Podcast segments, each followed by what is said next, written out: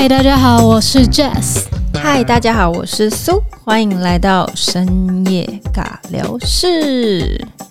我们今天要稍微跟大家 update 一下墨尔本的最新 news 是什么呢？最新 news，最新 news 就是我们现在可以一起出门了哦，开心吗 happy！Oh my god！我们从九月二十八号凌晨五点开始，这个宵禁我们就解除了。真的是宵禁呢，快要把你都关到起笑。对。这次除了宵禁解除以外，我们还可以一起出门，然后最多可以有两家人，但是不可以超过五个人。所以那一家人必须大概就三个两个，对，最多可以在一起在户外活动。哦，OK，对，然后还有简单的是什么游泳池开放啊？哦，游泳池开放了。对对对，那游泳池但是更衣室不开放。游泳池有规定几个人吗？不能多于二十人。不能多于二十哇！那像我们这个的游泳池这么小啊，如果二十个人塞在里面，不就？你说我们家楼下有一个小的，对啊，所以它没有开放啊。哦、oh,，OK，因为通常 apartment 的游泳池都没有到太大，对，而且你没有办法做人数控管。哦、oh,，也是 OK。还有就是。不能超过五公里，就出去仍然不能超过五公里，因为这个政策在上一次的 lockdown 的那个里面就有含包括在里面了。我们以为会让我们 maybe 可能不会有几公里的限制，或 maybe 是十公里，OK，但仍然是五公里哟。嘿嘿，唯一一个让我比较 shock 的的是罚款的部分。所以这一次，哎，先说上一次的罚款是多少？我记得上一次如果是违法举行就是室内聚集活动的话，好像大概是两千块左右。哦，OK，一个人。但现在是五千，五千，那不就是台湾台币十万了？对啊。Oh my god！但我蛮好奇他要怎么抓，应该是要有人举报。对啊。OK，或者是你订 Uber 然后一次订二二十份，就一定会被抓。不会有人那么智障，真的有人这么智障。OK，所以大家如果是待在墨尔本的话，一定要记得这些重点。对，如果要犯的话，要先打开你的 account 看一下有没有五千。是的，你才有办法做刚刚我们说的违规事项。欸，你现在是变相操作哎，开玩笑，开玩笑，就是现在其实疫情控制的算蛮好的啦。但是大家不要忘记，如果你是待在墨尔本的话，还是出门一定要戴口罩。哦，对。然后今天我看到一个新，就是一个更新的政策，是说。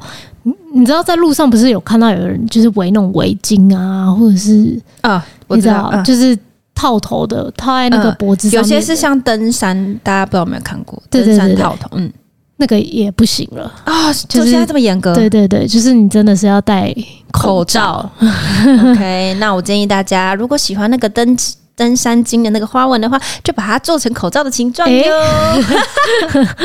开玩笑的，OK。好了，我们前面稍微跟大家 update 一下我们现在墨尔本的状况，然后转眼就 Oh my God，十月了，好快哦，超级快。然后现在天气正是慢慢温度越来越高了，大家想要奔出去的心情也越加高涨。对，那天那个电梯里面大概塞满十个人，哦，真的楼下。的电梯等待人数真的是超长，感觉好像要卖什么超新的手摇饮料，大家在排队。可能是 No 可能是我们就是很久没有回到这样的状态。哦，对啦，虽然还没有完全解封，但是好像大家已经有点迫不及待，跃跃欲试了。对，然后墨尔本因为比较靠近南南边一点嘛，嗯，所以那个日光时间。比较会增加，对哦。然后要提醒大家，如果你是在墨尔本的话，大概是下周没有，就是从十月四号哦开始，十月四号开始就是会转成夏令时间，所以呢，我们的时间就少了一个小时了。没错，OK。好啦，update 完墨尔本的最新情况，我们今天想要来跟大家聊聊金钟五五。不知道大家有没有在那天待在电视机前看这个金钟奖的颁奖？我个人是蛮喜欢看像金钟啊、金马、金曲这些，为什么？就是因为我觉得可以跟他们一样感受那个刺激感。宣布呢？对，这是其一。第二个是可以就是 update 一些可能我没有跟到的一些好听的音乐啊、戏剧啊、电影等等。嗯、因为有些当然是可能 maybe 那一出戏的经费比较高，所以它宣传。的力量比较大，但其他有些作品其实也没有不好，但是可能 maybe 他在宣传这一块的经费没有那么高。那在像这种颁发奖项的时候，就会发现，哎、欸，这是什么？然后他会播一些就是片段，对片段，有些就会吸引到我的眼睛，然后我就赶快把它记下来。就是那你有觉得这？这几年就是台剧有稍微不太一样了。有，我觉得我我自己我不知道是不是跟 Netflix 合作的关系，就是你可以发现这几年出的一些剧都还蛮有质感的。嗯，真的。那我们今天马上进入今天的金钟五五，不知道哪一个奖项是大家就是有符合你期待，或是没有符合你期待的？那我们第一个要先聊些。哪一出剧呢？我们第一个要先聊，就是呼声最高的《想见你》，想见你，只想见你，未来过去。我真的是被这首歌那时候看到洗脑，洗到一个无懈可击。但必须先跟大家说，就是你真的必须要熬过前面的三集，因为我们一开始看的时候看两集，然后就没看了。对，就是刚开始播的时候，大家就觉得。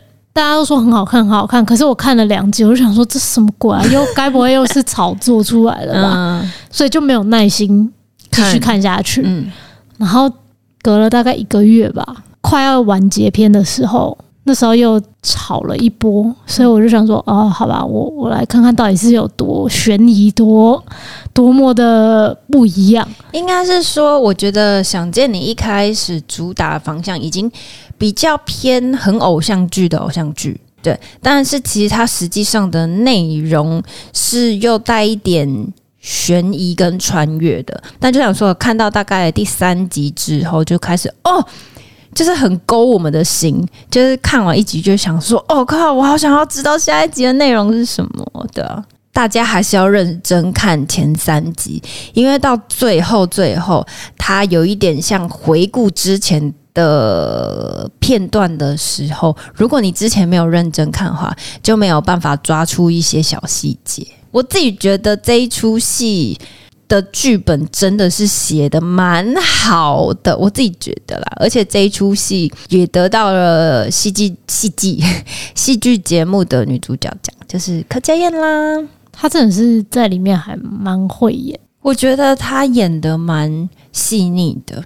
就是她原本的在现实生活中的角色，但穿越回到过往的另外一个人的人生中的时候，他两个人演的，嗯，情绪跟脸部的小细节，其实我觉得有明显的差异。嗯嗯嗯，这是我觉得蛮厉害的。因为两个人是不同的性格，对对对，而且是天差地远不同的性格。嗯、我觉得评审应该是看到这一点，因为女主角入围的这个奖项，只有她这一个角色是呃一人分饰多角，其他的都是呃原本一个角色的。嗯嗯，对啊。那你对于她得奖？你有出乎意料吗？还是觉得哦，应该就是她得了？我原本没有想说会是柯佳嬿，那原本的预定应该就是杨谨华啊，杨谨华他演的那个《镜子森林》。嗯，我们有一起看这一部，有啊有啊有啊。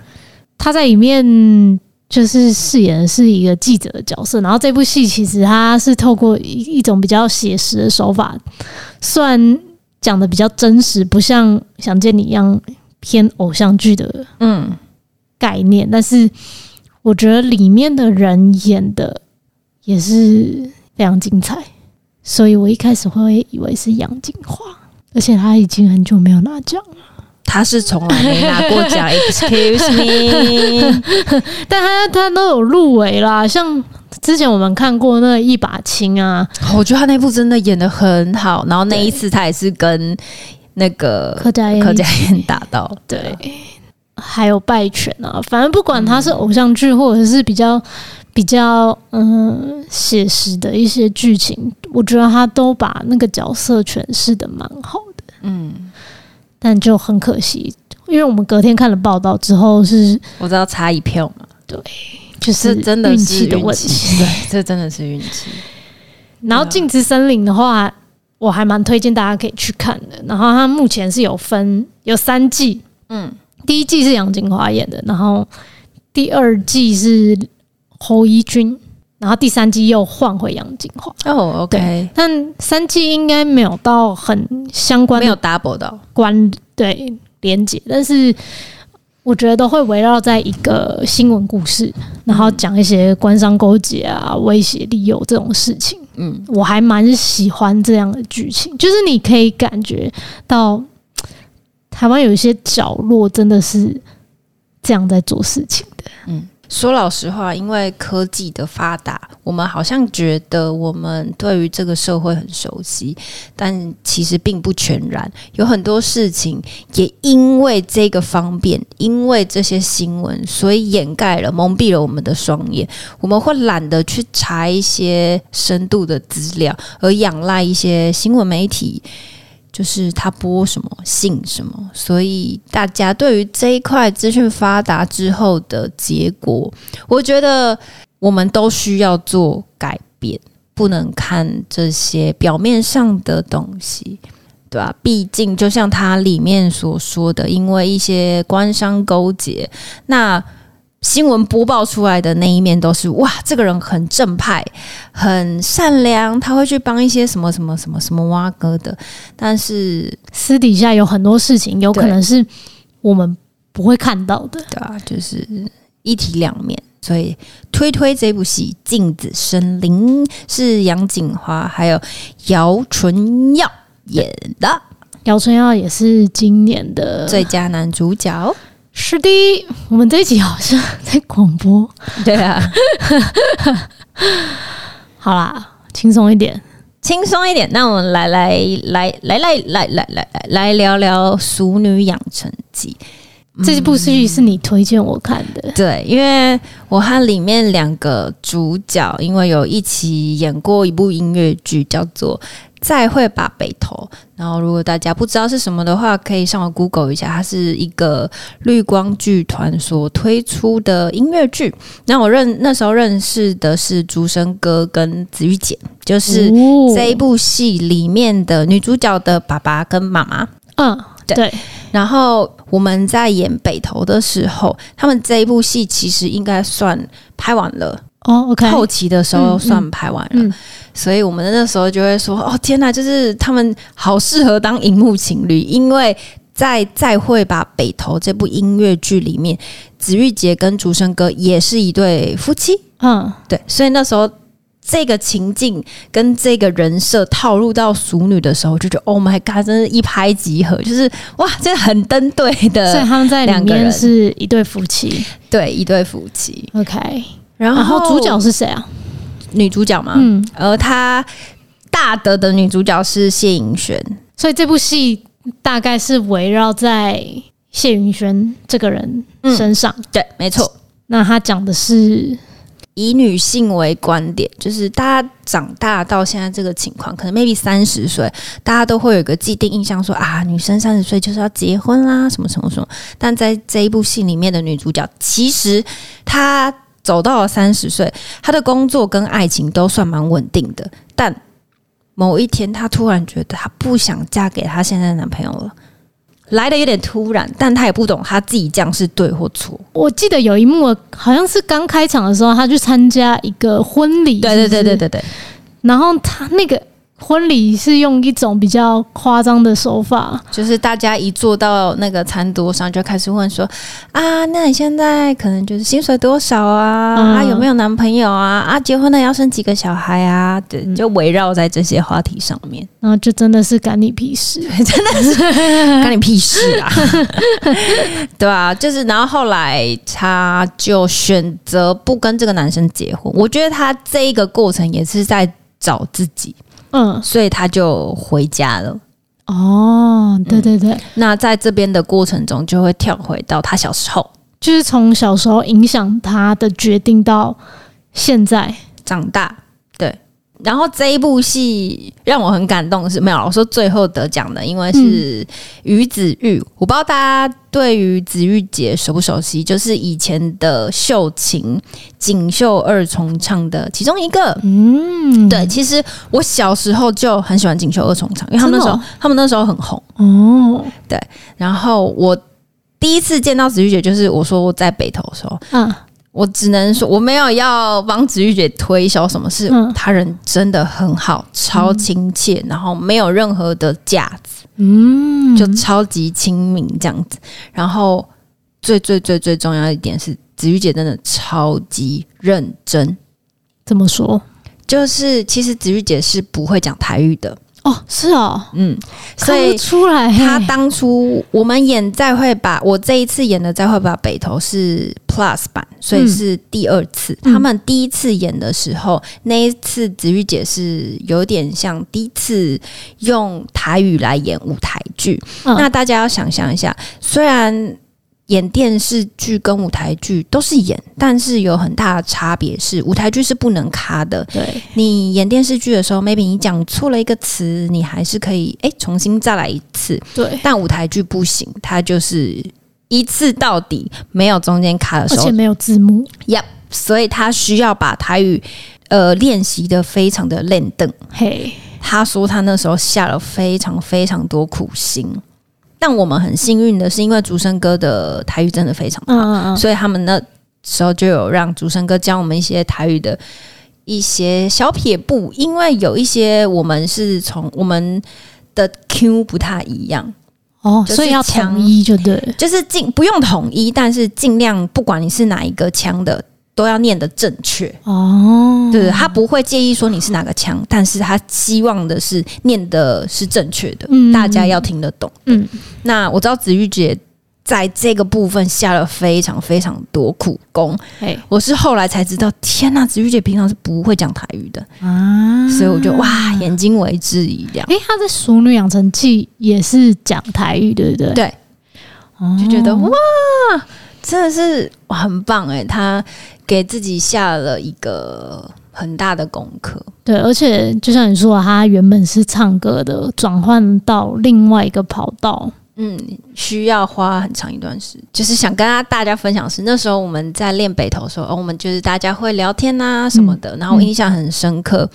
子玉姐就说，她以前是歌手，她真的也很爱唱歌，然后她真的唱得非常好听。嗯、OK，Anyway，她说她的梦想是。能拿到能拿到一座金钟奖。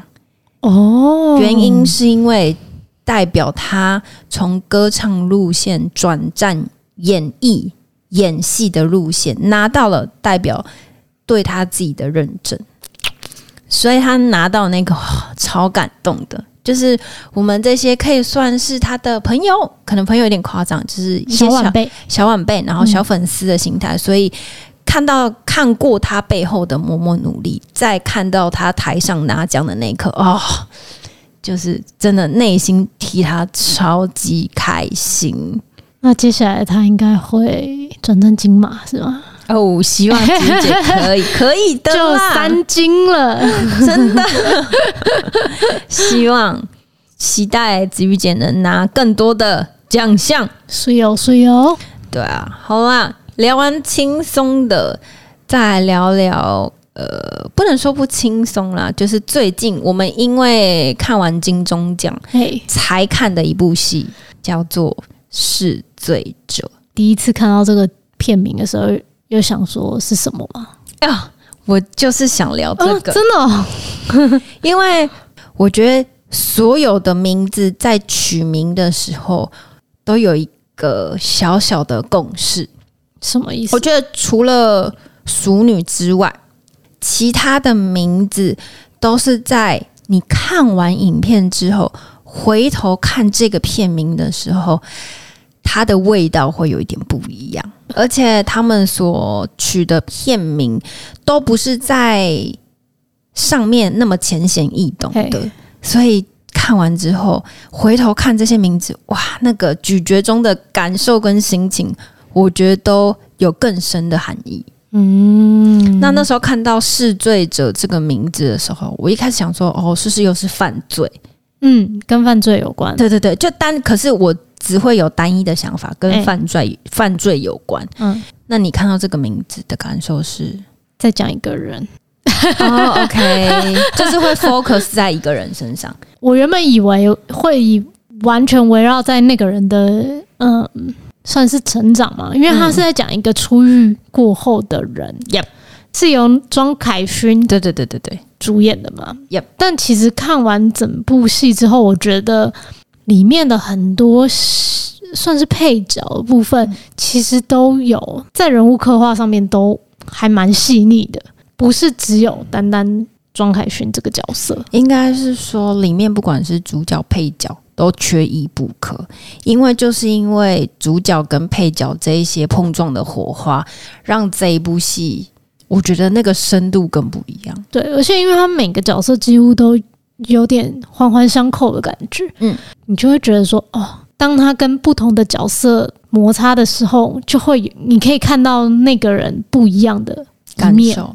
我自己在看的时候，我会稍稍用镜子森林的戏剧的内戏剧内容的角度来看试罪者，因为它其中也跟报道新闻有关。我自己如果比较急的话，以内容我喜欢试罪者的内容，因为它不单单只有两个视角，它除了个人那个跟生人的视角之外，还有家人的视角，还有。警察的视角，还有受害者家人的视角，它其实是一个环状的，就是大家 focus 在同样一件事情上面，但是所散发的出发点跟观看感都不一样。那跟镜子森林就比较不同，我觉得镜子森林比较两面视角，就是大家觉得是对的、正义的，另外一个就是反面的。那试罪者就是多方视角来看这一部戏，比较像是之前那个《我们与恶的距离》哦，没错。试罪者中，你最喜欢哪一个演员？其实我觉得除，除除了钟凯勋，真的演的蛮蛮好的。我觉得他弟弟跟他搭配的也蛮哦不一样的。他弟弟其实，在那个里面必须要演出两种不一样的个性，没错。他在里面是外遇嘛？对对啊，所以他在家庭里面的时候，他是一个很乖，嗯，然后很孝顺，嗯，什么都配合他他的家人，然后他交一个很乖的女朋友，Yep. 对。但是当他在职场上面，或者是在嗯、呃、跟另外一个女生相处的相处的时候，是完全不一样的人。嗯，真的。OK，我自己。对，扣除男主角之外，我其实真的也还蛮喜欢蔡淑臻的。嗯，她就是演弟弟的外遇对象。外遇对象，要，我觉得蔡淑臻这个角色有一点 struggle，就是她的内心。对，因为我相信她本质本身的那个角色是一个很善良的女生，所以在于中间有些桥段。他面对一些事情的时候，其实他的想法比其他那些我们所谓的正义使者，我觉得还来得更理性一点。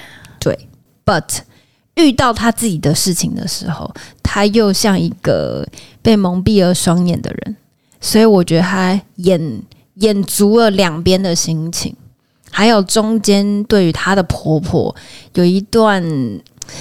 她内心是很想要杀了婆婆，对，但是实际上当她碰到的时候，因为那婆婆当时是头晕，然后感觉快要摔下楼梯。Yep.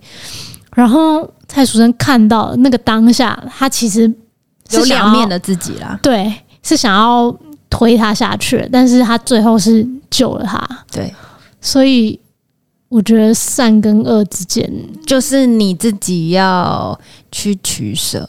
所以我觉得这就是。看戏好玩的地方，因为这些戏剧能呈现其实我们现在人真实生活中的我们。但是他也很棒的是，他跟男主角的弟弟侃侃而谈，说我其实是想杀了他，表示他也很面对正向的一面，他其实有邪恶的念头。但我们一般人来说，假设我今天遇到一件事情，然后我最后选择是大家。大众所觉得是好的那一面，但其实我内心可能 maybe 不想帮这个人，但我不会跟第二个人说出口。嗯，所以那时候看到他讲出他真的想做这件事情的时候，我其实我说老实话，我觉得蛮棒的，表示他很坦然的面对他自己的心情跟他的想法。如果换作是你，你你你你你脑中的邪恶想法，我不会说出口。你最邪恶的想法是什么？最邪恶的想法，你有时候讲一个你的邪恶想法，就是每天都想暴吃一波啊，然后但又觉得好不行啦，我的工作就是很看外表啊，然后就是你知道内心就会纠结这些事情啊，怎么讲到那么沉重？啊 好像也没有沉重啊，就是大家自己内心的一些小剧场。而且蔡淑臻也就是也顺利得到了戏剧节目的最佳女配角，她应该超感动的。她也是从。model 界转战。转转成戏演戏的，他他演了演一段时间了，对啊对啊，而且真的，我觉得演出来的成绩，不管有没有得奖啦，都蛮好的。另外还有一部是我们之前也有看过，我觉得还蛮好看的，是谁是被害者？那他也是跟 Netflix 合作的，嗯，然后这部戏的算女主角吧。就是李牧，她就得了金钟五五的戏剧节目最具潜力新人奖。嘿，然后这部戏呢也是悬疑的，每一集都杀了一个人。但是以我回过头在回想的时候，我觉得他想提出的一个点，有一个点是，或许在现在社会中。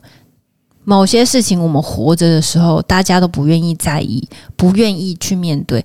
但当有一个人为了这一件事，为了想表达这一件事而选择步上死亡的时候，大家好像才会拿起放大镜来检视他所想表达的事情。嗯。所以，为什么我们要用死来抗议这件事情？那或许这件事情让那个人其实非常的痛苦，可是对于身旁的人来说，只要不是他们的事情，他们都不在意，因为痛苦的不是他们，痛苦的只有那个为了这件事心情不好的人。嗯。那当那个人死掉之后，大家才会来悼念说啊，他因为这件事情。走了，他选择离开了。那我们是不是要好好重视这一点？你不觉得这件事很变态吗？就很吊诡。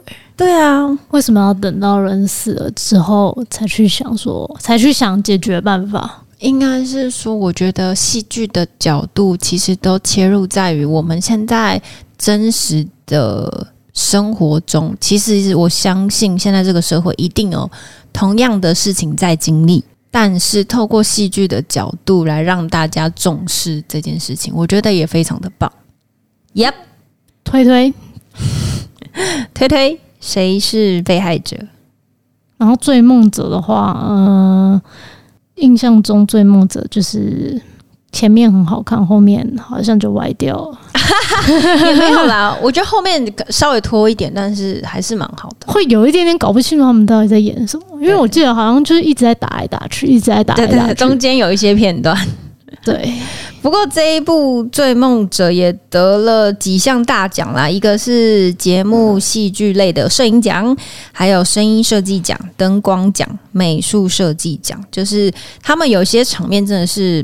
拍的蛮好的，我印象我记得里面有一段是范晓萱，最后最后她扮的很像一个女皇坐在中间，但是旁边有一群男生围绕的那个片段，他们拍的很朦胧，很像在梦境。嗯的那一段，我印象超级深刻。我觉得他们把那一段拍的非常好，似有若无的样子。嗯，但那个痛苦却又根深蒂固。我发现你对这种画面东西印象很深，很深刻。但我对于剧情可能有些如果没有真的很有 punch 的话，我就不太会有印象。就看完很久的话，我就不太会有印象。所以对于这种电视电影，如果它的画面画面设计非常的好的话，我就觉得哇，就即便它是很很丑陋的，对，但只要颜色或者是编排上面很特别，嗯、就会我觉得很很吸引我。毕竟我觉得拍这些影片类的跟照片又不太一样，所以对于这种很像静态画面，但又富有很大强烈的感受的时候，我就觉得哇，就是完全可以正中我下怀，我就会记得超清楚。嗯，代表他们花在这一个画面上面的心思非常的重。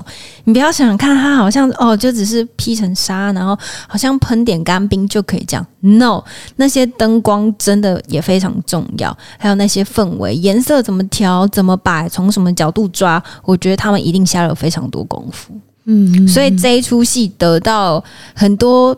其他的就是声音啊、灯光、摄影、美术的奖项，我觉得实至名归。嗯，对啊。最后就是我们还没看，但是会想看的一些清单，一个是你刚刚有说嘛，盲人阿青跟大吉。对，然后呢，这两部戏是因为是有那个游顺、游安顺。每次都讲错，尤安顺演的，然后我就想说，因为我们前不久看了《做工的人》，然后觉得对他在戏里面演的很自然，所以我就想说，哎，这两部他既然有得奖，嗯，那想必应该也是还不错看。希望明年的金钟奖这一部戏会可以入围很多，呀，私心啦，希望这一部戏可以入围很多。是的。但是明年可能就会有很多来角逐吗？对啊，因为《熟女养成日记》也要拍第二季啊。哦、然后我们刚刚说的，嗯，谁是被害者也要拍第二季。Oh my god！所以了，会更精彩。嗯哼。然后国际桥牌社，我可能会有点兴趣。对于这个剧情。我想说，哎、欸，到底看看桥牌社是怎样？大牌，大牌，大牌。还有住户公约第一条啊，是由谢欣颖演的。嗯，对，这几部会是我可能会有兴趣想要去看。那大家帮我们稍微排列一下顺序，什么是我们 Top One 需要看的？有盲人阿青大吉，然后住户公约第一条。然后国际桥牌社这几个帮我们排列一下。好了，今天跟大家聊了蛮多部影片的金钟五五，我觉得也是一个蛮大的一个事情。主要会这样讲，是因为毕竟这一年大家其实都不太好过。就是二零二零年，原本大家在开头的时候会觉得是，哎，今年是爱你爱你的一年，但却是发生很多，不管是好事坏事，就是突然爆炸性的，我觉得不好，而且是影响了全世界的人。对，所以这一年大家其实，在不管是身心上面都不太好过。那对于这些电视、电影、音乐来说，就是我们的一个放松的时间，所以我们也很感谢这些很努力在不管是拍电视、电影、做音乐的人来说，他们真的是很棒的一个，我自己觉得是保养品。嗯，我个人觉得会说，所以大家也要谢谢这些辛苦的演艺人员，他们真的真的很辛苦。那我觉得每一部戏肯定都有好坏，或是有人喜欢或不喜欢。那希望大家在对于每部戏的时候，能好评多于批评。毕竟我们只是片面的看这些影片的角度，我们不会知道他们拍这出戏、做这些音乐、拍电影的背后有多辛苦，花了多少时间跟金钱。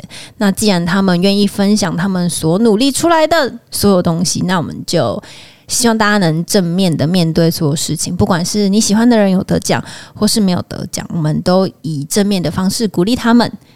好的。很正面的一个 ending，我的天哪，搞得好像我在写作文一样。不过真的很开心，人在这边跟大家分享五五的金钟奖。那如果你们有什么喜欢看的影片，也欢迎在下面跟我们留言给我们。可以在 Apple Podcast 下面帮我们点评分数，留言给我们，或是追踪我们的 IG。叫做深尬艺术人生呀，赶、快去追踪起来哦！然后现在在 Spotify 上面也可以听到我们的 Podcast。OK，那我们就下次见，拜拜，拜拜。